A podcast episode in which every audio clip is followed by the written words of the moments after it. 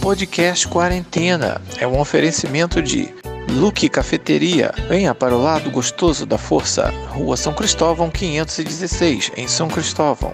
E Lili Arte Criativa, arte em papelaria. Instagram, arroba Lili Arte Criativa.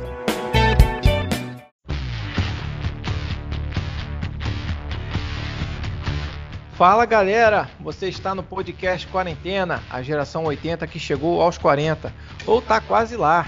Eu tenho um prazer enorme em apresentar para vocês hoje um dos desenhos mais famosos e mais queridos da nossa geração 80, que é a Caverna do Dragão. A gente vai fazer um especial sobre essa série hoje e a gente vai em primeiríssima mão, mentira, isso aí já está na web há muitos anos, o final da Caverna do Dragão. Para quem não conhece, fica o inédito, né? Ainda a gente vai falar uma coisa que você nunca ouviu, ou nunca viu, ou ouviu boatos. Então a gente hoje vai trazer para vocês em primeiríssima mão, pelo menos aqui no Quarentena Podcast, o final da Caverna do Dragão.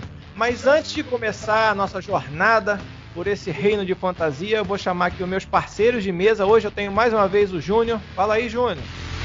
Fala aí, galera, beleza? Falar de Caverna do Dragão é bom demais, rapaz. Faz é. aí voltar no tempo e ficar lembrando, né, da época que eu ficava torcendo o tempo todo para esses seis meninos, para essas seis crianças, né, adolescentes, não sei, tentarem sair daquele reino. Não conseguiam de jeito nenhum, mas como eu torcia para esses seis saírem daquele reino. Eu acredito que o nosso convidado de hoje também torcia bastante. Eu vou chamar diretamente do podcast MachineCast e do canal do YouTube Coleção em Ação Show, Teile Fábio. Fala, Teile, tudo bem? Opa, e aí, Vitor? Tranquilo? Fala, Júnior, tudo certo? Rapaziada, um prazer estar aqui no Quarentena mais uma vez, né? Muito legal estar trocando essa ideia com vocês e vamos ver se a gente acha aí esse portal de volta para casa hoje, né? É, vamos ver se a gente consegue, vamos ver se a gente consegue voltar para casa hoje. Mas eu vou começar, gente. Assim, eu sei que todo mundo conhece Caverna do Dragão, mas tem talvez uma parte da nossa audiência que não tenha uma lembrança muito viva, mas eu vou dar uma relembrada rapidinha no que, que era a Caverna do Dragão, esse desenho que foi baseado no jogo definitivo de RPG. Se você fala em RPG, com qualquer pessoa que não conheça e não seja do meio do RPG, pelo menos o Caverna do Dragão ele conhece. Que lá fora é chamado de Dungeons and Dragons, né, que é o nome original inclusive do desenho. Isso aí foi um desenho que estreou nos Estados Unidos em 83 e foi exibido até em 85. Aqui no Brasil ele começou a passar em 86, ganhando incontáveis reprises ao longo de vários anos. Passou na TV Xuxa, no show da Xuxa, passou também na TV Colosso. Ele foi produzido, gente, em parceria com a Marvel Productions, que era o que hoje em dia é a atual Marvel Entertainment Group. A TSR, que era a fabricante de RPG, desses jogos de de papel, né, que você desempenhava o papel, e pela Toei Animation, que é a mesma produtora que está atrás de animes como Cavaleiro Zodíaco, Dragon Ball Z e Pokémon, por exemplo.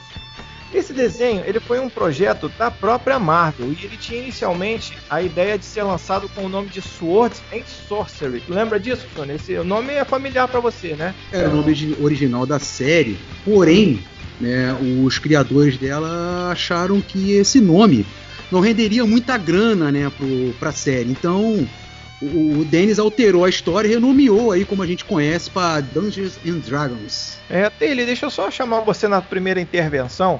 Dungeons and Dragons é o RPG definitivo, né? Que todo mundo conhece, é o mais famoso de todos, de todos os tempos, né? Que ah, são aqueles jogos de papel, né? Onde cada um jogador desempenha um papel, escolhe um personagem e encarna aquele personagem.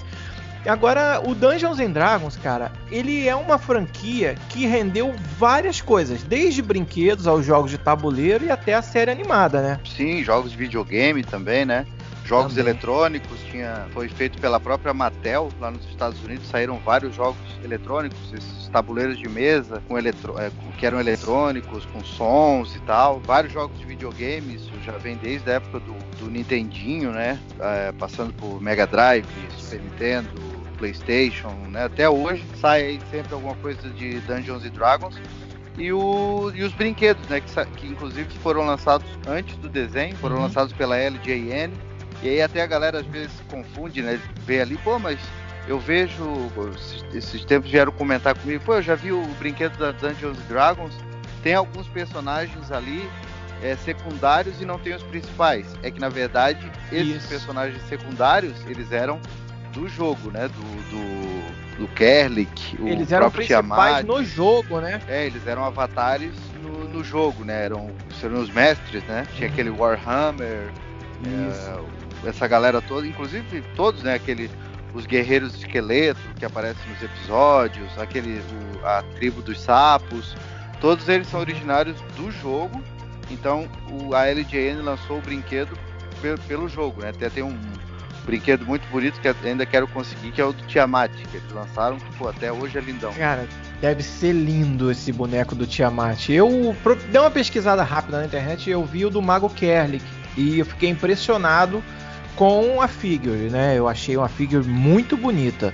O Júnior tem alguma coisa para acrescentar a respeito disso? Fala aí, Júnior. Ô, Taylor, é, você estava falando a respeito do, dos personagens do RPG, né? É, relacionados ao, ao desenho. É, tem até um, um, um, desenho, um episódio deles que é A Cidade à Margem da Meia-Noite. Não sei se você vai lembrar desse episódio. Que logo na cena de abertura, quando o Jimmy é sugado para debaixo da cama, a gente pode ver os personagens, o Ogre King e o Bowmark também faz parte da, da coleção do Caverna de Dragão lá no, na cômoda do, do, do Jimmy. Você lembra disso? Putz, pior que eu não lembro desse episódio. Ó, isso aí é um baita do easter egg, hein? Vale a pena a gente dar uma busca é. no YouTube pra procurar, hein? E é. tem os dois personagens ali. Tem, tem os dois personagens na cômoda dele. É um, é um. Não sei se a galera que tá escutando a gente tem que é fã do Caverna do Dragão vai lembrar, mas é um, é um episódio que o garoto é sequestrado ou ele é capturado e ele vai para debaixo da cama. Também não sei se você lembra dele desse episódio. E quando aparece a cama dele aqui na Terra, né, no mundo real, ele realmente na estante dele tem uns bonequinhos lá e tem esses dois personagens que pertencem ao RPG. Eu achei muito interessante isso aí. Isso aí vale, vale a pena. É, vou dar uma buscada na cena exata, vou, vou frisar e vou postar lá no nosso Instagram, no arroba quarentena podcast, pra galera ver. Ah, muito legal, olha só, depois de tanto tempo, mais de 35 anos, né? A gente ainda tá descobrindo easter eggs no, no Caverna do Dragão, a série animada, né? Porque, como o Tele falou, os personagens, os brinquedos, eles eram inspirados no RPG, no game de tabuleiro, né? E depois a gente veio a conhecer os personagens da série animada que pra gente ficaram sendo os principais. Que eram quem? Eram os meninos, né? Que entraram lá na montanha russa, naquele parque de diversões, e foram transportados para outra dimensão, que é simplesmente chamada de o reino. Né, dá um problema lá na montanha russa e eles são transportados para esse reino, que é o Presto, a Diana, o Hank, o Bob, a Sheila, irmã do Bob, e o Eric, quem não se lembra do Eric, né? O Eric, é, para mim, é o meu personagem preferido, é o mais marcante da série. Tele, qual o personagem desses que você mais gostava? Eu acho que eu gostava do Eric também, né? Pelo heroísmo dele e tal. Mas cada um deles tinha uma característica legal, né? Acho que eles se completavam bem. Mas eu acho que o Eric ainda era o Fred deles, assim, né? É, eu, eu gostava muito do Eric, cara. Eu achava o Eric muito figura. Júnior, desses personagens aqui que a gente falou, qual que era o seu preferido? O Eric. Vou, vou com vocês, o Eric. Temos uma unanimidade. o Eric, rapaz, eu me identificava muito com o Eric pelo fato do dele não gostar de enigma. Eu não sou, eu sou uma pessoa que eu não tenho paciência para enigma. E quando o mestre dos magos, ele aparecia no desenho, falando aquele daquele jeitinho, fazendo aquele enigma, eu não entendia nada, eu, eu me sentia ali, eu me sentia no Eric. Eu era o Eric naquele momento, sem paciência nenhuma mesmo. Mas valia nem aparecer, né? Se é pra falar o que ele falava sempre. é, porra, cara. Como é que era, era? É. enigma? Era não, sempre uma coisa assim, né? É, um tipo, negócio absurdo. Você pode ir pela direita, você pode ir Isso. pela esquerda mas só um lado eu certo. Pô. Pô, caraca, é, é, era, era mais ou menos isso daí. Eu, eu botei até, fiz um, um, meme semana passada a respeito disso, que a gente falou dos programas dos vilões, né, dos desenhos animados, e eu falei do Vingador, que também é um dos meus vilões favoritos, né, e eu, ele fala isso, né, o cara, pô, você só matará, quando você encontrar a semente da vida, você vai ter certeza que a sua fome estará saciada. O cara, pô, esse cara tá falando o quê? Eu só queria um hambúrguer, eu tô com fome agora. Não vou plantar a semente esperar ela crescer, né? É que se a gente parar para pensar, ele é o no desenho ele é o master do jogo, né? Mais ou menos como no RPG, tem um master ali que o cara vai dando dica Isso. e tal, né? Mas ele não pode interferir muito, digamos assim, né? Mais ou menos tipo o vigia. É. Então ele vai dando dica e eu acho que no desenho ele fazia mais ou menos esse papel. É, ele não, ele não interferia, foi o que você falou mesmo. Ele era meio que o mediador. Tanto que no desenho original e no jogo ele era conhecido como Dungeon Master, né? Que aqui a gente traduziu para Mestre dos Magos. Mas ele era o mestre do jogo ali, ele era o mediador realmente. Então o que acontece? É assim, só para posicionar vocês, caso alguém ainda não esteja dentro do contexto esses seis jovens, quando vão parar nesse reino paralelo, nessa dimensão paralela, eles são recebidos pelo mestre dos magos, que presenteia eles com armas do poder, que são armas que têm poderes mágicos, e cada um adquirindo essas armas, adquire aquela personalidade que é referente às armas, né, Júnior? O Taylor vai me ajudar com essa também, porque eu lembro, mas assim, a minha memória está um pouco vaga a respeito de alguns personagens. Por exemplo, eu lembro muito bem, como a gente já falou, do Eric, que era o cavaleiro que era o que tinha escudo, que eu acho que era a única arma que não atacava, era a única arma de defesa, não é isso, Era arma de defesa, ele era, o, ele era o cavaleiro, né? Que era um personagem bem característico dos jogos. Isso, cavaleiro, que era o característica dos jogos, isso mesmo. E vamos lá, nós tínhamos também o Hank, que acabou se tornando o líder, que era o arqueiro, né? Que ele tinha um arco e flecha mágico, né? Agora deixa eu ver aqui. Júnior, você tem alguma informação do Hank para trazer pra gente? O Hank, ele, num dos episódios, né? A Marvel ficou produzida e tudo mais. O Hank tem um episódio que ele atira uma flecha pro alto e no fundo toca a música da série animada do Hulk. É mó barato, né? Assim, eu, sinceramente eu nunca Ih, reparei. Rapaz, eu lembro disso. É, ele toca. Outra coisa, o Eric, né? A gente falou bastante do Eric, falou que o Hank era o líder e tudo mais. Mas vocês sabiam que o Eric ele foi criado para ser o líder, né? O grande líder das crianças.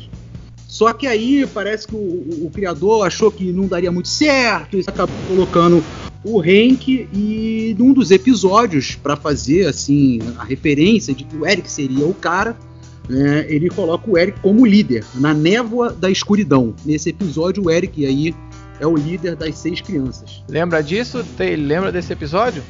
Eu lembro vagamente, mas até tem o que o Júnior falou, tem todo sentido, faz todo sentido, porque geralmente no RPG o primeiro a ser escolhido é o cavaleiro, né? A galera quer ser é. o cavaleiro, é sempre o personagem que tem as, as atribuições mais equilibradas, tanto defesa quanto ataque, magia, enfim, todos os skills dele são mais ou menos equilibrados no RPG.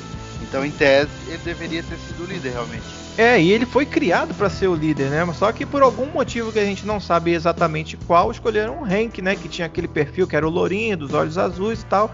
Acabaram colocando ele como o líder. E aí a gente tinha mais quem? Tinha o Bob e a Sheila, que eram irmãos, né? O Bob que ganha o Takap, né? E é o mais novinho, né? O, o Bárbaro, que é o caçulinha da turma. E a Sheila, que tem o capuz de invisibilidade, não é isso, Taylor? É, que seria mais ou menos o poder mais característico dos ladrões, né? Isso. Que é a, a Sheila, que é outra a Sheila profissão que, que, sempre tem no jogo. A Sheila que logo no primeiro episódio da, da série dá mole, né? Na hora que o, que o Prestes vai resgatar a Sheila, aparece a calcinha dela. Olha isso, rapaz. Mas a cena foi a cena foi corrigida logo depois. Pintar a calcinha de rosa. Em de tirar, sei lá, botar o vestido mais longo, aí resolveram pintar a, a a calcinha da Sheila de rosa, que é para fazer parte do vestido, assim. Curiosidade. É, outro easter egg, lembra disso, Taylor? Passou batido. Eu acho que essa passou batido. É, o Júnior ficava procurando calcinha, ele teve uma infância meio conturbada, cara. Ele via esses desenhos e ficava procurando isso. Eu nem vou falar do que, que era o Júnior vendo Tokusatsu, vendo Changeman e Flashman, que ele ficava procurando essas coisas também nesses, nesses desenhos e no, nas Você séries tá passando, tá passando para as pessoas que eram um tarado na infância, não tem nada a ver, tá? Pelo Pô, amor de Deus, tira dessa. Vou confessar que Changeman eu também vivia esperando a Sayaka transformar. a Sayaka pagava uma calcinha todo episódio, né? Era engraçado, cara. Eu tinha isso. Mas reza a lenda que esse caso da Sheila foi um erro de preenchimento, foi um erro de pintura na hora lá da animação que, que deu esse problema. Mas vamos seguir em frente. Então a gente já falou desses caras aqui. Tinha o Presto, o Presto era o mago, né, o Taylor? O mago também, que é um, um, um, personagem muito popular do RPG. Só que ele era um, um, mago extremamente atrapalhado, ele não acertava nenhuma magia. Você pedia para ele para puxar uma arma e ele puxava, sei lá, uma garrucha enferrujada de dentro do chapéu, não era isso? Era isso. É porque se a gente parar para ver, eles, todos eles começavam como, a- como se começa num RPG, né? Isso, mais habilidade, baixo né? E vai subindo. Alguns, algumas profissões conseguem subir mais rápido, porque elas são mais equilibradas. E, por exemplo, o mago, se ele subisse muito rápido, ele ficava no nível do, do Vingador, do Mestre Magos. Então, ele, é uma profissão que ele tinha que subir. É é, tem que ser mais lenta a evolução dele para ter o equilíbrio, né? Ah, bacana isso aí, ó, tá vendo? Você acha que o cara era atrapalhado de porque pô, o cara não sabia? Não, ele tem que começar, né, a dominar ali a magia e adquirir o conhecimento pra fazer a minha magia certa. Eu lembro de um episódio específico, os caras falam pra ele assim: "Tira um exército, a gente precisa de um exército pra derrotar o Vingador". Aí ele bota o chapéu assim, sai um monte de soldadinho de brinquedo andando de dentro do chapéu assim. Ele fala Até lá o Alakazam, né? Já, já pensou, Vitor, se eles puxam ele, já sai ele com nível máximo de mago? O que que acontecia no É, primeiro dá. do primeiro episódio? Ele abriu o portal e volta pra casa. derrotar. Isso, e ele derrotava o Vingador, acabou a graça do desenho. Rapaz, Acabou. eu acho, eu acho isso mó barato, assim. Sinceramente, eu já falei isso algumas vezes aqui no podcast. É, todo personagem tem uma história por trás dele. Eu acho isso sensacional. E outra coisa, assim, é, essa- esse pessoal que curte, que é fanático por RPG, eu acho essa história de RPG sensacionais, igual você estava comentando agora. Ah, faz, faz muito sentido, assim. O cara não pode realmente é, chegar no, no, no reino já um poderoso mago. Senão não ia fazer sentido nenhum. Cara, só um minutinho aqui. A portal tá aqui, vamos lá, vamos lá. Acabou o desenho. Não ia ter 27 episódios. Cara, eu gosto É. muito disso. Vingador morre, vamos voltar pra casa, acabou. E a gente falou deles, ficou faltando a gente falar da Diana, né? Que a Diana é aquela menina que tem o bastão, que ela tem um- uma habilidade especial com o bastão, tanto de salto como para usar o bastão como arma, né, Tele? É uma, um, um poder também muito importante ao longo do desenho. Às vezes a gente pensa assim, pô, mas é um, são os poderes bobos, né? A minha fica invisível. Não. Todos eles tinham uma combinação, ou um com o outro, ou dentro do episódio, né? Tinha um contexto que era muito útil essa habilidade deles, né? É, porque tinha, por exemplo, alguns, alguns personagens ali, eu acho que eles tinham característica até de dois personagens de, de RPG. Por Misturados, exemplo, a- né? É, a Diana era, era meio que acrobata e lutadora, né? Isso. A Exato. Sheila era meio que o poder de, do- dos ladrões e dos espiões também, né? Isso. Então acho que al- alguns davam um pouco, um pouco dos dois, assim. Pô, que legal, é bacana. Então, só voltando dentro do contexto da história da Caverna do Dragão, a série animada, quando eles vão para esse reino, que eles passam por dentro daquela montanha russa enfeitiçada lá, que dá o problema todo, eles são recebidos, né, pelo mestre dos magos, recebem essas armas do poder para lutar contra quem? O grande vilão, que era o cara que queria dominar aquele reino, que era o Vingador. Vingador, que eu já falei algumas vezes, é o meu vilão preferido e que é o principal inimigo do grupo. Só que essa série, ela tem uma característica muito legal, que assim, em boa parte são 27 episódios, gente. Originalmente foram escritos 28, mas o último episódio, ele foi escrito e não foi feito, mas você vai saber do final dele com exclusividade hoje aqui no Quarentena Podcast. A gente vai falar ele para você que não conhece ainda o final da série. Mas o que acontece? Eles foram feitos esses 27 episódios e na maior parte deles, eles estão tentando voltar para casa. Aí você vai falar, pô, mas tem várias lutas, tem sim, realmente tem várias lutas, tem o Vingador, tem o Tiamat, como o Tele falou, que era um vilão do desenho que até o próprio Vingador tinha medo, não era isso, Taylor? Ele, ele não Era. enfrentava, né? Era, um, era, eu acho que era o único que o Vingador temia, né? É, era o único, que era o dragão de sete cabeças, que na verdade depois a gente veio descobrir, quem estudou e procurou saber, que não era um dragão, e sim uma deusa dragão, exatamente, do sexo feminino, sabia dessa, Taylor? Sabia. É, é uma curiosidade que pouca gente conhece, mas é uma deusa dragão que tá ali e até existe um episódio em que ela se alia com os próprios meninos, né, a turma ali do Mestre dos Magos, justamente para tentar evitar um plano que o Vingador estava fazendo. Cara, assim, o Taylor já falou, esse desenho ele foi um pouco tanto polêmico nos anos 80, por quê? Alguns desses roteiros de episódios eles foram considerados muito fortes para a época, em algumas questões até violento, porque tratavam de assuntos como morte, né? Tinha mutilação, tinha isso que rolava na série, né, Taylor? Então, assim, a galera da audiência ficou meio cabreira na época que esses episódios foram ao ar. Você falou, né, que a CBS enfrentou alguns problemas. Enfrentou, na verdade, o problema foi justamente a audiência, porque o desenho deu bastante audiência. É, todo É, mundo queria ver. Todo mundo queria ver, porque ele era um desenho diferente, né? Tinha um ritmo diferente. E aí essa pegada é, chamou a atenção dos pais, que começaram a. aquelas é. associações dos pais nos Estados Unidos, né? A gente uhum. acha que isso é uma coisa recente, mas não, isso lá, os caras desde os anos 60 batendo é. em cima da TV direto. Então ali esse desenho, como ele quebrou vários paradigmas, essa questão de magia, né? Ah, que era magia negra, não sei o que, aquela loucura toda. E começaram a enxurrada de carta para cima da CBS, incomodando. Até então, é, a CBS estava bancando, que a coisa estava dando certo, e disse, ó, dane-se, vamos tocar para frente, né? É, dane-se, tá dando audiência, todo mundo quer ver, falem mal, mas falem de mim, né? É meio por aí. então, vamos continuar, que tá dando certo, a receita tá certa. Agora a gente vai falar de um personagem que circundava aqui esse universo também, que a gente não falou ainda, mas que é muito importante, tanto no universo como para a audiência, que era o unicórnio Uni, né? A Uni, que era a parceira do Bob, né? Que era o Bárbaro e que era o caçulinha da, da galera ali.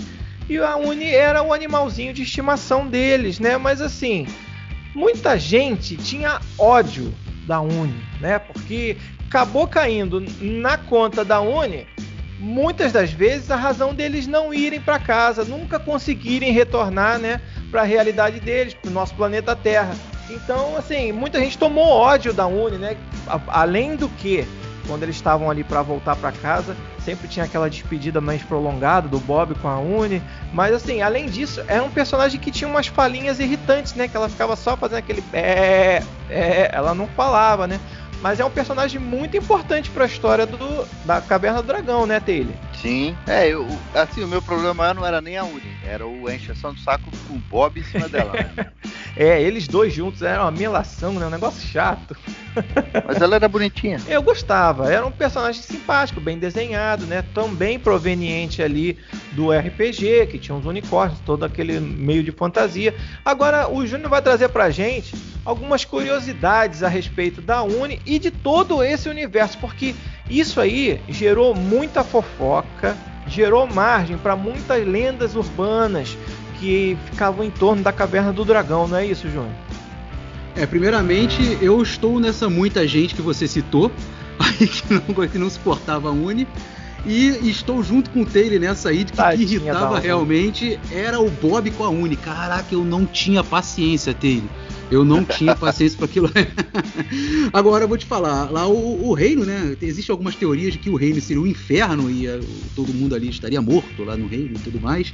A, a un... É, exatamente. É que teria acontecido um, um, acidente né, na montanha russa, eles teriam ido pro purgatório e aquilo ali seria um inferno. É, essa é a teoria Exato. completa. Uma Exatamente. delas. Uma, uma delas. delas. Né?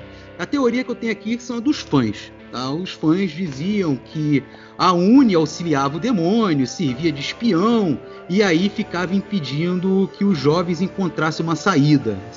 Uma das teorias relacionadas à Uni aí no desenho. Mas como você mesmo citou, né, não era nada disso. Exatamente isso, galera. Mas eu vou trazer para vocês agora, não sei se é uma má notícia ou se é uma boa notícia.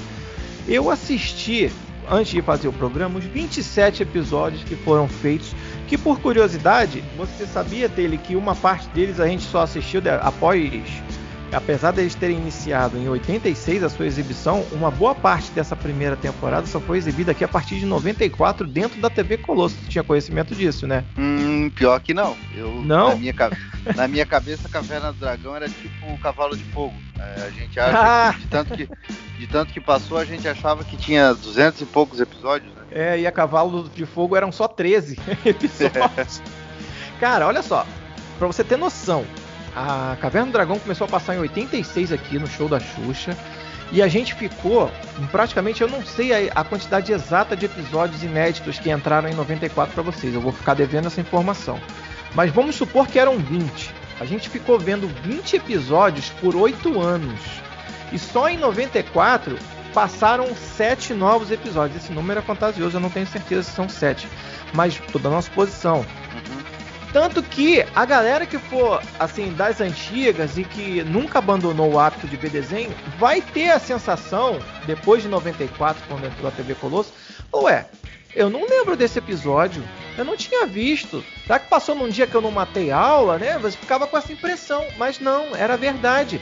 Esses episódios que passaram a partir de 94 eram inéditos. A Globo só comprou eles para passar a partir dali. E eu vou dar um, vou trazer agora aqui a curiosidade fatal para vocês. Vocês sabiam que a Uni não foi a responsável? Ela não poderia, ela levou essa fama de demônio muito injustamente. Ela não Impossível. foi. Não, sim, cara, ela não era responsável. Eu revi os 27 episódios da Caverna do Dragão antes de gravar esse programa. Você sabia que em nove episódios eles estiveram para voltar para casa? Em nove desses 27. E sabem quantas vezes eles não voltaram por causa da Uni? Sabe, Júnior? Todos. Não, não, não. Arrisca, Taylor. em quantos foram por causa da Uni? Uns três. Uns três? É, eu vou surpreender vocês dois e toda a nossa audiência. Nenhuma das vezes foi por causa da Uni.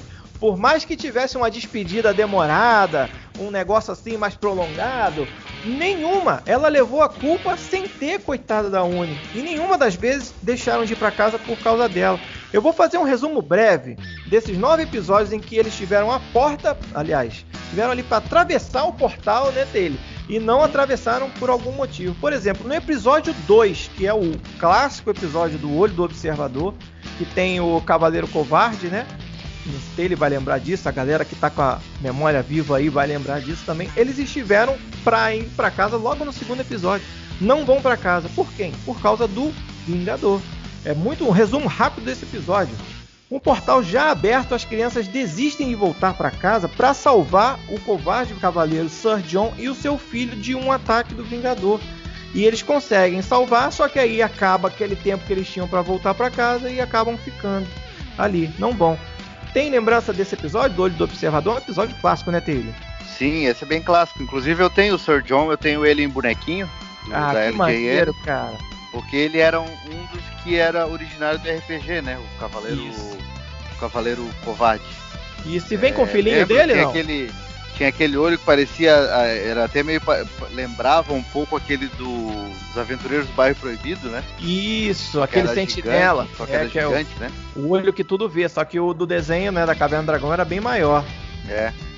Muito legal, cara. Agora, já que você já deu, se você com um colecionador aí de longa data, inclusive com brinquedos originais dos anos 80, que a gente já falou no outro episódio que a gente gravou com você, fala pra gente, que personagens da Caverna do Dragão você tem na sua coleção? Na minha coleção eu tenho o Monstro do Pântano, que é tipo um, um, um que apareceu num episódio lá, que é ele é de Sim, musgo, né? Aham. Tenho o- um, dos, um dos soldados, um da Vila Sapo. Lembra aquele Sim. que o Eric até acaba do. Se transforma. Não é o Eric, é o, é o Eric, né? É o Eric mesmo, é, que É, ele o fica, Eric. Oh, ele fica engasgando, dando transfo- É isso, ele se Transforma transforma.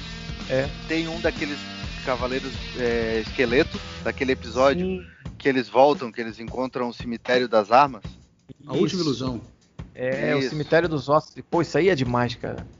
Tenho Isso esse. é demais. Tem uma outra que parece uma centopeia, que eu nunca vi Hum. no desenho, mas de- deve ter no jogo. É do RPG. E eu tenho um outro bicho bem feio também, que parece uma, um Griffon. Sim. né? Parece um Griffon. Tenho esse também e tenho o Sir John. Ah, que legal, cara, que maneiro. Eu, assim, não tive. Esses, esses, todos esses personagens são importados, né? Eu não, não lembro deles serem vendidos aqui no Brasil. Chegaram a ser vendidos? Não, não, isso ficou bem. Ficou lá. Ficou restrito lá no, no- pro- nos Estados Unidos. Tanto que quando o desenho do Caverna do Dragão saiu, eles já não eram mais nem fabricados pela LJN. Isso, né? É, já tinham mudado de fabricante. Chegaram a ser lançados pela Mattel, não? Não. Não, né? É. Hum, Agora eu vou, vou puxar esse gancho que você deu aí do Eric, a Fera do Pântano. O episódio 6, que é justamente esse, A Bela e a Fera do Pântano, é um dos episódios também que eles tentam voltar para casa e não conseguem. E a culpa é do Eric, que deles não terem voltado para casa. Por quê? Contrariando lá os conselhos dos enigmas do Mestre dos Magos, que ele fala pro, pra ninguém cheirar aquela flor, né? Tocar e Uhum. tal. O Eric vai lá e faz o quê? Exatamente o que ele mandou não fazer. Vai lá, mete a mão na flor e vira um sapo, que é a fera do pântano. Então, assim, eles têm que buscar e encontrar o rio que corre ao contrário. Lembra disso? Um rio que subia? Sim, era a correnteza, né? E daí É. tinha uma cascata, alguma coisa assim, né? Isso, Que aparecia, era bem aparente. Ele correndo ao contrário. Eles tinham que achar isso pra voltar pra casa, achar o portal e voltar pra casa. Eles acham a maldita da cascata que corre ao contrário, vão, entram lá, vão para casa, só que o Eric tá transformado em monstro e ele fala que não quer voltar, que ele não vai viver no planeta Terra, na realidade dele, como monstro. Aí o que, que eles fazem? Volta todo mundo e não volta para casa. É um episódio clássico também que, aí ó, não tem nada a ver com a Uni. Ela pode ter ficado chorando lá, berrando, dando os berré dela lá, mas não foi, foi por culpa do Eric. Outro episódio que aconteceu isso também, algo parecido, episódio 7, Prisão Sem Muros. Esse também é um episódio muito legal, cara. episódio 7, logo seguinte, que é um, onde aparece o Mago Lucian, que ele tá transformado em monstro. Não sei se o Júnior vai lembrar, mas o Taylor com certeza vai lembrar desse episódio, né, Taylor? Eu lembro, lembro. lembro. Vagamente. Que ele tá transformado em monstro, que parece meio. aparece dentro de uma árvore, assim e tal. E aí depois que eles desvendam lá o enigma que o mestre dos magos solta, ele acham uma como se fosse uma teia de aranha imensa de raios, que onde esses raios se encontram tem um cristal e cada cristal ali, daquele ali é um portal para eles que dá, né, para um outro reino, uma outra realidade e tal. E aí aparece o Vingador lutando contra esse mago Lucian e eles destroem ali no cenário que eles estão justamente aonde? A pedra que tá que levaria para lá para Terra. Levar, levaria eles de volta para a realidade aqui, o nosso planeta Terra. Então a culpa não foi da Uni, foi do Mago Luciano na, na, luta com o Vingador. Vamos tirar mais essa da conta dela. Boa. Você gostava da Uni, né, cara? Fala pra gente aqui. Não, cara, eu não gostava da Uni. Eu também era dessa galera que ficava com raiva, mas era um personagem carismático. A gente não tem como negar isso. É um personagem bonitinho, talvez até para buscar em telha aí a gente pode até fazer uma nova teoria aqui buscar um apelo do público feminino, trazer a galera feminina, né, pro desenho. Na verdade, o Vitor, o Júnior, eu tenho uma teoria. Ih, Quando a gente aí. era pequeno, a gente não odiava nada. A gente gostava de tudo. Tudo que passasse, o filme podia ser o mais ruim, a gente assistia. Sim. O desenho podia ser podre, a gente assistia e a gente gostava de tudo.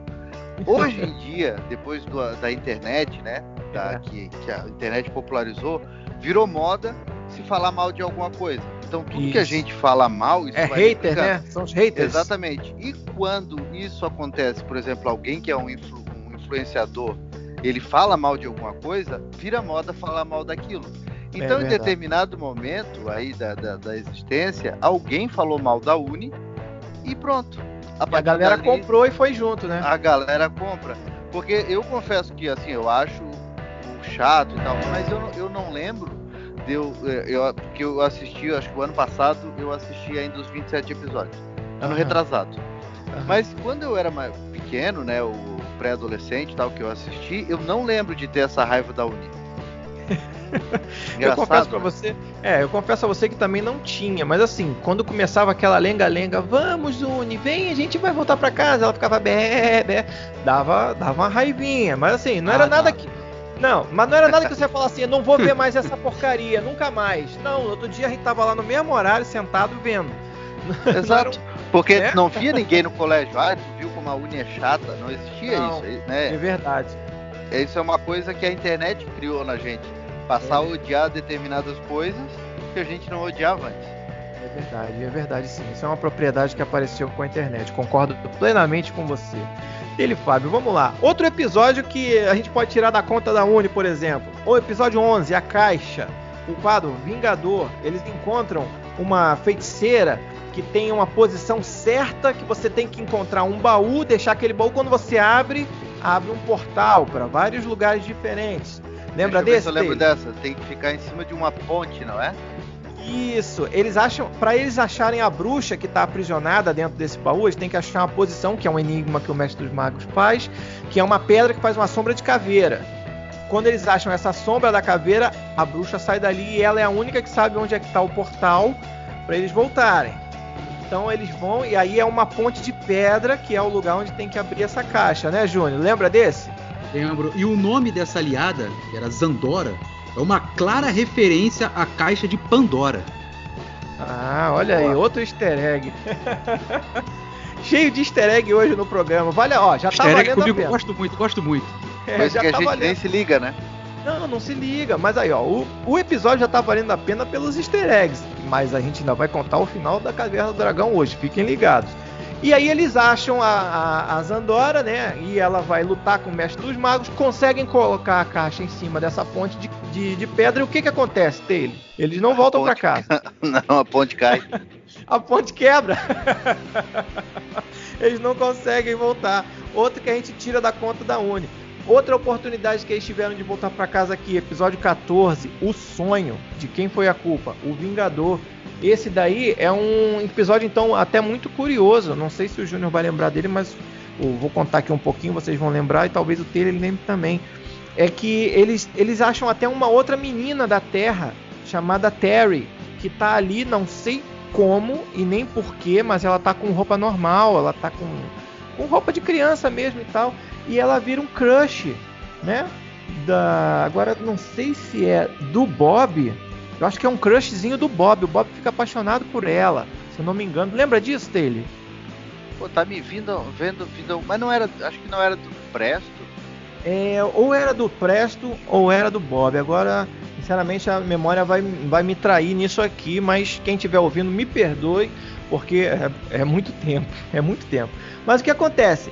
Eles acham essa menina e eles não conseguem voltar para casa, mas ela consegue o Vingador, mais uma vez, ele destrói. Era uma escadaria que dessa vez, ao invés de descer, subia.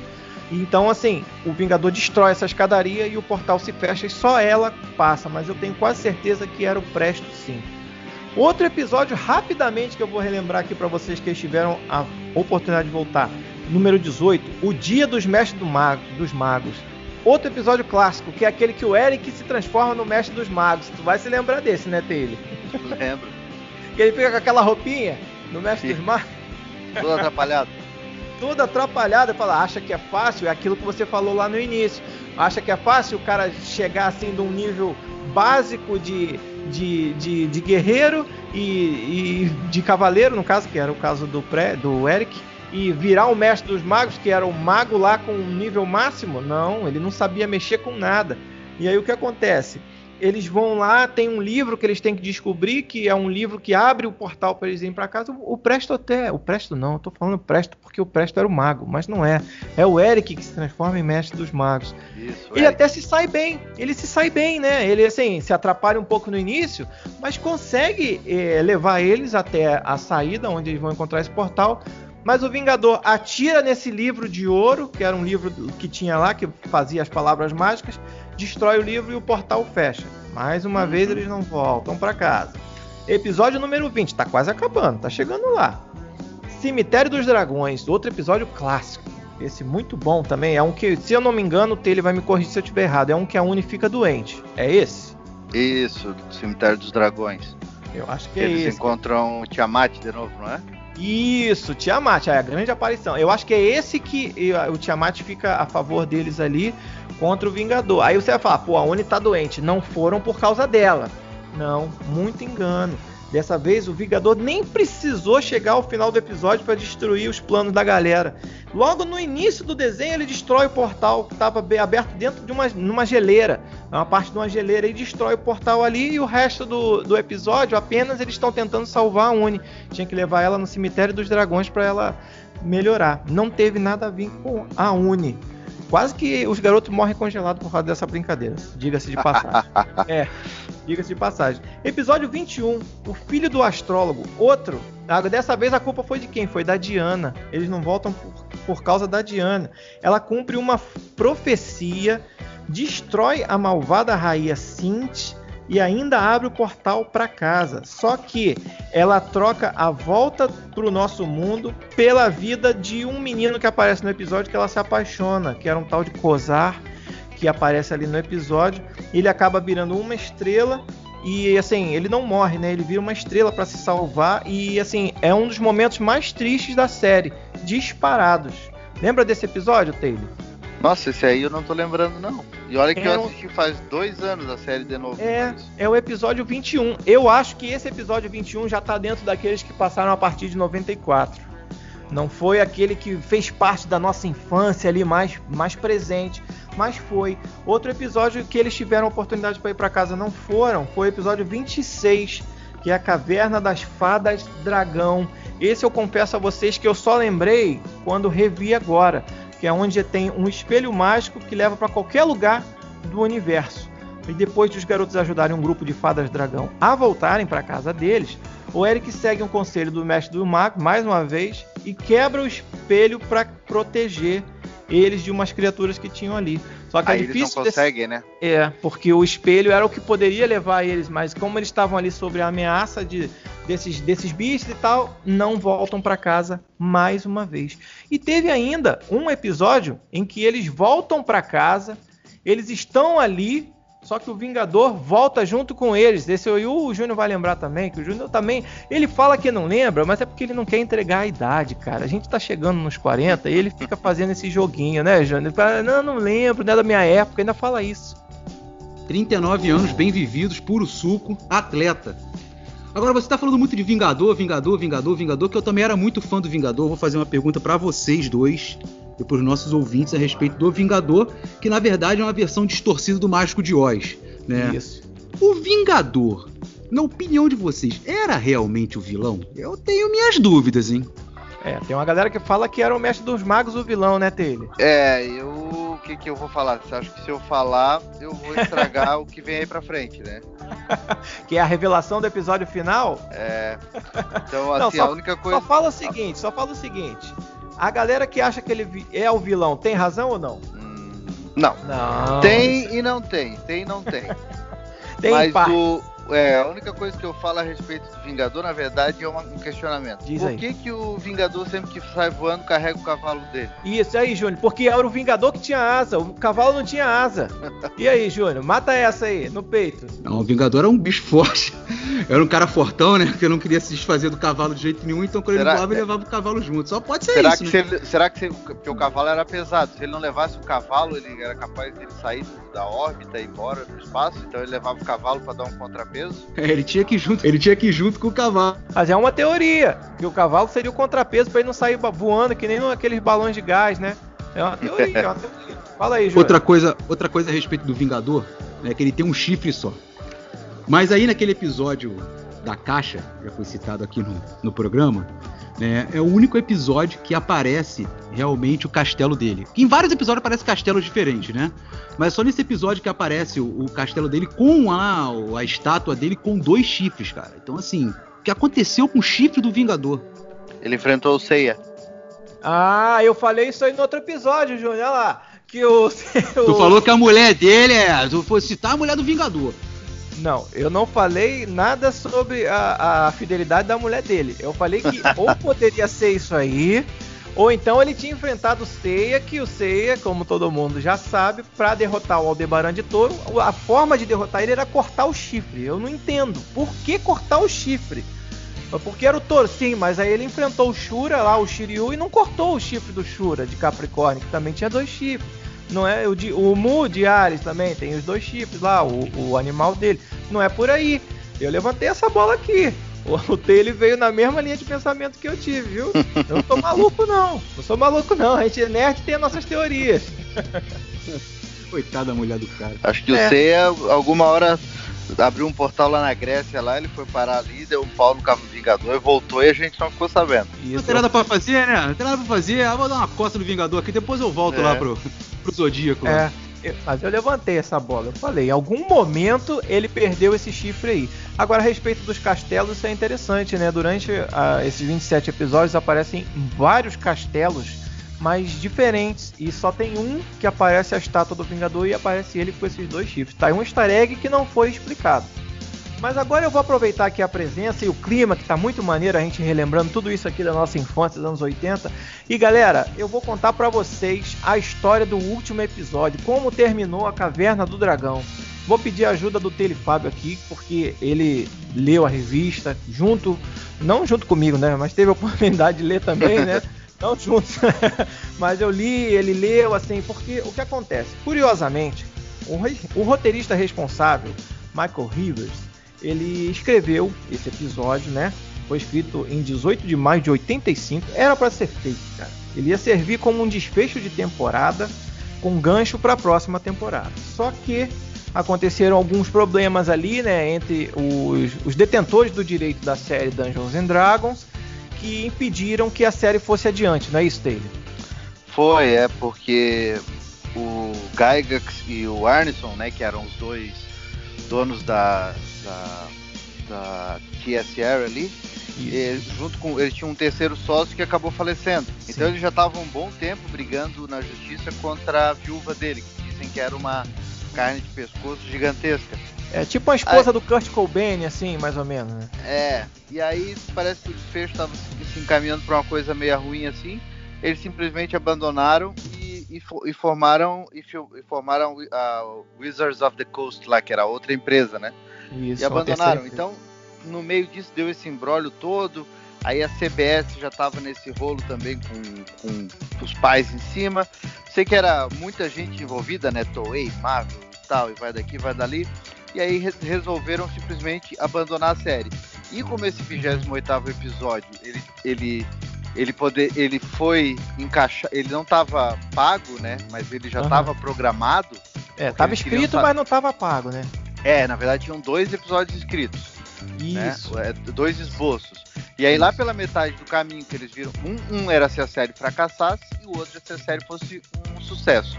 Como a série ali, pelo 13 terceiro, 14 quarto episódio, eles já começaram a ver que a coisa realmente estava decolando, eles foram lá e oficializaram o Requiem, só Isso. que iam filmar ele mais pra frente. E aí, no meio disso, deu esse rolo todo, a galera dividiu, né, muito, muito cacique. É, resolveram não continuar a série e infelizmente esse 28 foi oficializado, mas não foi, não foi produzido. Não foi feito. Júnior, fala aí. É, a Marvel tirou logo o corpo fora. Ela tava com umas outras animações na época, né? Ela tinha o G.I. Joe, Transformers, Thundercats e até o Muppet Babies, né? E aí ele acabou gerando desinteresse aí para continuar o Caverna do Dragão. Agora, o que eu acho mais interessante, assim, desse cancelamento do, do Caverna do Dragão é porque a audiência começou a cair porque era na mesmo, no mesmo horário dos Smurfs, cara. E assim. Pois é, é verdade, era no mesmo horário dos Smurfs, a audiência do Caverna do Dragão começou a cair. São dois desenhos totalmente diferentes, até acho que de públicos diferentes para que isso aconteça, para que isso acontecesse. Né? Não subestime o poder de Gargamel contra os Smurfs. O senhor não pode falar mal dos Smurfs, que tem um público muito fiel. O Smurfs virou filme. Virou dois filmes. Ah, o Dungeons and Dragons também virou. Foram acho que três filmes, né, Taylor? Foram três filmes que gerou. Foi, um pior do que o outro. Um pior que o outro, aí tu não sabe. O primeiro foi o melhorzinho. Nossa, Excelente. Marlon Wayans, aquilo é bom? Marlon? Não, cara, Marlon Wayans, você agora lembrou, é, não tem como. Não tem como. não tem como salvar. Eu ainda tentei, né? Aí, Esse aquela... foi o, olha, que foi o melhorzinho ainda. Que os outros, olha, é aquilo assim, digno do Sci-Fi Channel, assim, né? Isso, sci-fi ah, lá. não fala mal do sci-fi. Agora vamos arrumar coisa. Cara, os filmes do sci-fi são já é tubarão de cinco cabeças, tubarão fantástico. Ah, é sensacional. Sim, é legal, mas é aquele legal assim que tu tem que tomar, assistir bêbado, né? É, é não, legal. Se assistir legal. bêbado não dá, Tem não. Tem que tomar muita ousadia pra assistir, né, Júnior? É, cara, só com ousadia, mas sai do WhatsApp. Cara, é, olha só. Vamos voltar aqui. Sci-fi realmente é demais. E esses filmes do Caverna do Dragão, do Dungeons and Dragons em si, pelo amor de Deus, não tem como salvar nenhum deles. Nem com aquele entusiasmo da nossa infância que a gente assistia tudo, até porque eles saíram um pouco depois da nossa infância, né? Não tem é, como salvar. A gente salvar. era mal-humorado, já não tinha já. mais aquele, aquela coisa assim, tinha... ah, o que vier eu assisto, né? A gente já tinha o espírito do Eric, né? A gente já tinha aquele. já tinha o espírito do Eric um é, pouco. Porque quando a gente era pequena, quando a gente era pequeno, tinham quatro canais. Dois pegavam mal, Isso. dois pegavam bem. É. Então, e locadora só final de semana. Então, Isso. o que viesse assistir, ele tava vibrando, né? Até tinha porque é uma TV só dentro de casa, então que o é. pai assistisse, a gente assistia junto. Então não, não tinha muita opção, né? Não tinha. Gente, agora só voltando aqui, eu vou falar para vocês o final tão aguardado da Caverna de Dragão. Vou pedir ajuda do Taylor, que isso aqui é um resumo que eu fiz informal. Taylor, se em algum momento eu falar alguma besteira, você pode me interromper e corrigir, por favor, para que a nossa audiência tenha aqui o mais fiel possível ao roteiro de Michael Reeves. Esse episódio, né, esse roteiro não feito, ele acabou ganhando os traços do, do, do brasileiro, né? O Reinaldo Rocha fez a quadrinização desse roteiro, né, que ficou muito bom na minha opinião. Eu vou dar logo o resumo para vocês não ficarem me xingando mais do que vocês já estão até agora. Nesse último roteiro, o Vingador chega para o Mestre dos Magos e diz que os seus discípulos estão fadados ao fracasso eterno. Eles nunca vão vencer. E só estão vivos até agora porque o Mestre dos Magos fica ali jogando uma piadinha, um enigma, e eles vão ficando vivos até então. Então o que acontece? Eles dois fazem uma aposta. Mestre dos Magos e Vingador fazem uma aposta. Qual é essa aposta? um desafio. Quem vencer esse desafio sem a ajuda dos mestres, do mestre dos magos, vai ter acesso a um artefato conhecido como a chave. E eles, enfim, caso os jovens tenham sucesso nesse desafio, vão voltar para casa. Mas se eles falharem, perderão as armas do poder, que são os itens tão almejados pelo Vingador e tão perseguidos, né? E aí eles vão perder juntamente das suas vidas. O Vingador vai matar todo mundo. Mesmo relutante com a possibilidade dos jovens se, se derem mal e morrerem, o mestre dos magos concorda. Então, após vencerem esse desafio, os jovens de... conseguem vencer, eles tomam um prejuízo danado, mas conseguem, né, Fábio? O Taylor Fábio uhum. vencer esse desafio. Mas aí o que acontece? O que acontece eles têm acesso a essa chave mágica que levam a um sarcófago esquecido nos confins do reino. Ao abrir esse sarcófago, uma luz sai de lá e percorre os quatro cantos do reino e revela a verdade que ninguém esperava. Aí é que tá o final da novela, Júnior. O final. O Vingador é um filho aprisionado dos mestres dos magos. Tô certo ou tô errado, Telefábio? É isso aí, ele era o ele era o Killian, né, o nome dele? Isso. Era o Killian, ele estava aprisionado ali dentro daquela forma de Vingador, mas era um filho que inclusive não tinha memória, né? Ele não sabia, não tinha, aliás, consciência do que fazia, né? Ele estava como se fosse ali dentro de um feitiço. Então é, eles... um feitiço era um, era um, no caso, o Vingador era um, como se tivesse possuído ele, né? Isso, possuído, exatamente, um espírito que tinha possuído o filho do Mestre dos Magos e a e tomado aquela forma do Vingador. E aí o Mestre dos Magos explica que era a única tarefa que ele mesmo não conseguiria fazer, que em troca disso ele tinha que oferecer alguma coisa para aqueles garotos faz... fizessem aquela, aquela missão, última tarefa, em troca do portal voltar para casa. Só que aí o que, que acontece? Você fala assim, pô, e afinal, eles voltam para casa ou não voltam, Telefábio? Fica em aberto. É, o portal abre. Sim, o portal mas não tá aparece lá. eles passando. Não aparecem eles passando, a revista acaba ali, o portal aberto. Justamente por quê? Porque isso aí era um hiato, né? Que seria uma segunda temporada do desenho, que nunca foi feita até hoje. Existe até de vez em quando saem uns boatos, né? Não, não, vamos enganar a audiência, não vamos nos enganar que, pô, a CBS falou que vai fazer, a Marvel tá planejando fazer, não. É tudo boato. Não tem nada e concreto. O legal, Vitor, é que o Mestre dos Magos ainda, a frase final deles para ele é, né? Vocês Isso. podem partir, o portal tá aberto, vocês vão voltar para as vidas de vocês, né? Ou vocês podem ficar aqui porque ainda tem muito mal para ser enfrentado, né? Tem muito reino ainda, muita coisa pra gente descobrir, muitas Isso. aventuras. E aí ele dá uma de Antônio Fagundes e mete, né? O que, que ele fala? Você decide. Não, ah, ele fala, né? A escolha de vocês. Agora eu vou fazer uma pergunta para vocês, para vocês. O grande, se o grande mestre dos, mestre dos magos, a mistura de Obi-Wan Kenobi com Yoda, chega para vocês depois de 27 episódios, fala isso tudo, que que rapaz eu não pensava do evento, eu pulava para fora do reino. Não, cara, mas olha só, eu vou defender eu vou defender o Mestre dos Magos e, e a não conclusão da história. Por quê? Teoricamente, toda aquela saga que aquelas crianças seguiram e passaram acabou ali, porque o grande vilão da história era o Vingador. Então não tinha mais aquele vilão. Inclusive, a cena, o Telefábio vai falar aqui com propriedade, a cena do, do filho do mestre dos magos voltando à forma real dele é muito legal, né? Que eles dão um abraço, acaba aquele encanto, né? Ele vira um, um, um homem, né? Um cara normal, abraça. É como se fosse um príncipe, assim. É um príncipe, exatamente. É um príncipe. Abraça o mestre dos magos e fala: Meu filho. Ele, ele fala: Papai, eu tô de volta, eu voltei. É legal, emocionante isso, é legal. Então, assim, depois de passar por tudo aquilo que eles passaram, aquela ameaça não existia mais. Aí, pô, eles vão voltar para casa, aquilo ali teoricamente ia começar a ficar legal. É, mas ele fala, né, que tem novas aventuras e muito, É, muito mal a ser enfrentado ainda. Exa- é aí que eu quero chegar, exatamente isso. Vamos supor que dali pra frente tem uma coisa muito pior, muito mais fácil, uma coisa muito pior pra enfrentar, entendeu? Então, assim, eu ia É. preferir voltar pra casa. Aí agora eu vou devolver a pergunta pra você. Você voltava pra casa pra viver de quarentena, trancado por causa do coronavírus? Mas essa fase vai passar, rapaz. Vai passar. E eu faço uma pergunta pior ainda. Depois de tudo aquilo ali, né? Aventura, o cara ser o arqueiro, a outra, o outro ser mago, ser tal, conhecer reinos, enfrentar demônios, quer dizer, cada dia uma coisa nova. Voltar pra casa pra no máximo ver isso pela televisão em um filme, será que seria legal?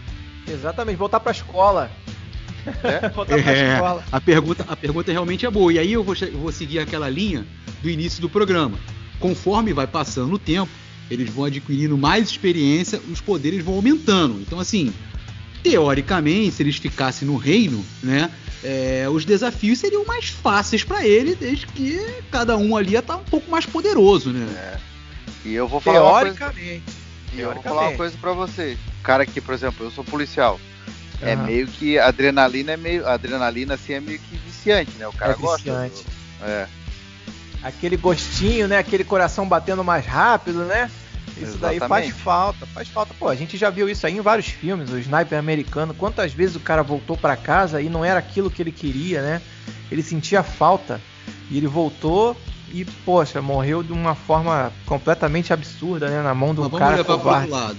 Vamos levar pro outro lado. A peladinha final de semana, cervejinha no bar sexta-feira. Não ia ter lá no, no reino, né? E por falar em cervejinha, sexta-feira com os amigos, eu gostaria de deixar o meu abraço aqui pro meu parceiro Leandro Samir, lá do Bar do Bode Cheiroso, na Tijuca, aqui no Rio de Janeiro. Fala, Samir. Samir, já vai avisando a galera que nós estamos voltando. Meio quilo, tio, o Harry, avisa pra deixar aquele torresminho pronto, aquela cerveja gelada que já já estão pintando aí, hein? Não, mas tem adrenalina nisso aí, pô. A gente tá com quase 40 anos aqui, é uma adrenalina a gente correr num fim de semana aqui, podendo ter um ataque cardíaco a qualquer momento. Adrenalina É. é a hora que você chega em casa do bar, rapaz, pra tomar esporro da mulher. É Também. isso. Isso aí também é outra adrenalina, tá vendo? É esse que é o pró e contra, eu não sei. é. Eu acho que é- a gente nunca vai descobrir o que, eles escolheram. Eu não sei vocês, mas eu gostei muito desse final, apesar de inconclusivo. Eu gosto de filme assim, que deixa você pensando. Eu não gosto de filme que joga mastigadinho o final pra você. Assim, eu não sei que seja uma coisa muito óbvia, né? Eu gosto de filme que faz isso, que mexe com, com o imaginário. E a Caverna do Dragão, essa última história, esse último episódio, justamente fez isso. Na minha opinião, não sei você que está ouvindo, se você gostou, se decepcionou. É, galera, eu espero que vocês tenham gostado do nosso episódio, a nossa saga. E contamos aqui o final, desfecho. Satisfatório ou não, mas é um desfecho da Caverna do Dragão para vocês. Vou deixar agora as últimas considerações aí. Júnior, fala aí, manda suas considerações finais, por favor. Galera, muito obrigado mais uma vez. Muito obrigado aí pelo convite para participar do programa. Taylor, um abraço, cara. Foi uma satisfação imensa aí fazer o programa com você. Opa! Eu que agradeço, Júnior, valeu demais aí, né? Curiosidades, risadas. Muito bom isso aí. É, isso Vitão, é obrigado aí, mais uma vez um convite aí, sempre que precisar, só chamar que a gente vem, né? E É dizer isso pra aí. galera, ó, galera que curte quarentena, né? Quem curte um, curte dois. Quarentena, tem lá o Machinecast também. Nostalgia, só que lá a coisa bem mais maluca, né? Porque tem o Pink lá que, que incomoda, né? História Sem Fim. É. Enfim, mas a gente tá lá. Quem quiser, né, no YouTube lá conferir vídeos a respeito de nostalgia, né? Tá lá no carro, tá dirigindo, ó, escuta quarentena, escuta o Machinecast. E tá em Isso. casa ou tá numa folguinha, vai lá no YouTube, tem lá o Coleção em Ação Show, vídeo toda quarta todo domingo. É bastante nostalgia pra vocês. Então, não dá pra Isso. ninguém reclamar, né, Vitão? Que não dá que o passado ficou no passado. O passado a gente tá Não. lembrando sempre. O passado tá mais vivo do que nunca, meu amigo. E eu vou falar outra coisa. Vocês que não gostam nem de mim e nem do Telefábio, pelo menos os vídeos dele vale a pena assistir pra você dar uma manjada na coleção dele que fica de fundo. e, de vez em... quando, cara, eu vou ser sincero pra você, ô, ô Taylor. Eu vejo seus vídeos, assim, claro que eu tô ouvindo, tô vendo o que você tá passando ali, mas eu fico vendo, você muda às vezes alguma coisa, bota um bonequinho diferente, bota um, um item diferente da sua coleção, e eu fico reparando, cara. E é muito legal, porque muita coisa assim, eu tive quando era criança, teve gente que vai reconhecer ali também da infância, e tem coisas que a gente sempre sonhou em ter e até hoje não tem, como você com o dragão Tiamat, né? Do, é, do Caverna isso eu ainda quero, isso ainda quero. ah, vai conseguir, vai chegar lá. Galera, eu agradeço mais uma vez aqui a presença do Telefab, porque a gente boa tá chegando a quase 7 milhões de visualizações no canal dele. É muita gente. Se vocês puderem dar uma moral no canal deles e dar uma moral no nosso podcast e no Machinecast, eu já fico muito satisfeito. E eu vou deixar um abraço especial aqui pro nosso seguidor Kil Daricena. Essa nossa pauta de hoje foi uma sugestão dele. Ele postou um stories lá falando só assim, pô, o pessoal do Machine Cast, o pessoal do Quarentena Podcast já deve se conhecer. A gente já se conhecia, né, Taylor? Porque a gente já tinha feito um programa ah. juntos. Mas ele reavivou isso daí. Eu falei, pô, eu vou chamar o Taylor para participar de novo com a gente. E a gente tá aqui. Então, galera, pode interagir que a gente vê e lê tudo que vocês postam citando a gente. Tenho certeza que o Taylor faz a mesma coisa. Porque claro, o carinho. O vocês... é seguidor lá do canal também. Tá sempre, é, ele é tá sempre, sempre fazendo nos stories lá que tá curtindo é, o canal e tal. Tá sempre marcando a gente e a gente boa pra caramba. Então, galera, interage que a gente gosta pra caramba porque a nossa audiência são vocês e isso aqui é feito para vocês. Fica mais uma vez aqui o meu muito obrigado a todos vocês e um abraço. Fui! O quê? Eles escaparam de novo! Mas esta será a última vez que escaparam!